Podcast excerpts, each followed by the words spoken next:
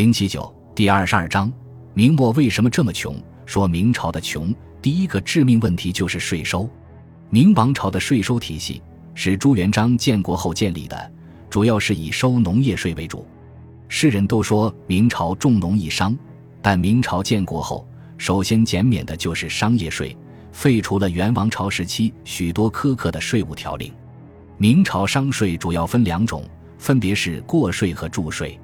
过税及货物过境要缴纳的税赋，注税及货物储藏、交易、买卖所要缴纳的税赋。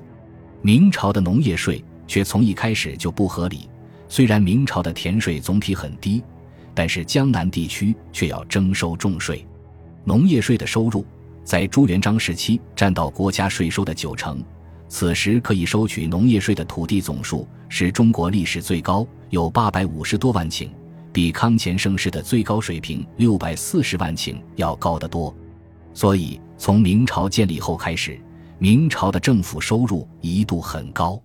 永乐皇帝在位的时候，可以武征蒙古、大修运河、威服四夷，做成生前身后的帝王们都做不成的事，经济基础即来自于此。事情到后来就起了变化，明王朝税收里有一个重要漏洞。就是士绅以及公爵王室可以免税，也就是说，整个国家的税收都是由中下层来完成。这个政策后来越发被人钻空子，比如土地税，许多地主乃至小民都把田地寄放在有免税特权的地主家中，美其名曰为寄主，以用来逃避赋税。而后来明朝土地兼并严重，大量地主阶层兼并土地。他们拥有广袤的土地，却不用交税；无地的农民反而要承担苛刻的税赋，因此民变也就不断。到了明朝弘治中兴的时候，明王朝可以用来收取农业税的土地，已经由朱元璋时期的八百多万顷下降到此时的四百多万，足足缩小了一半。为了应对税收危机，从明孝宗朱佑樘开始，明朝主要是通过扩大税源。及向人少地多的湖广地区移民的方法来增加税收。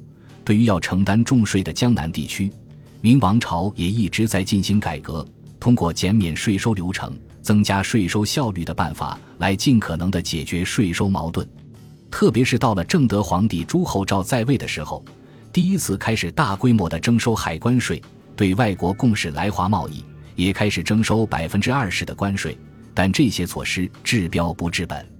到了明朝嘉靖皇帝在位的时候，明王朝税收几乎到了匮乏的程度，北方蒙古部落不断侵扰，军费激增；南方倭寇不断进犯，东南的税赋大半泡汤。在这样的情况下，明朝只能不断在中路地区，尤其是江西、湖广地区增税，以及在西南地区把持贸易特权，通过与西南民族的茶马贸易来扩大财源。这样的方式只是拆东墙补西墙。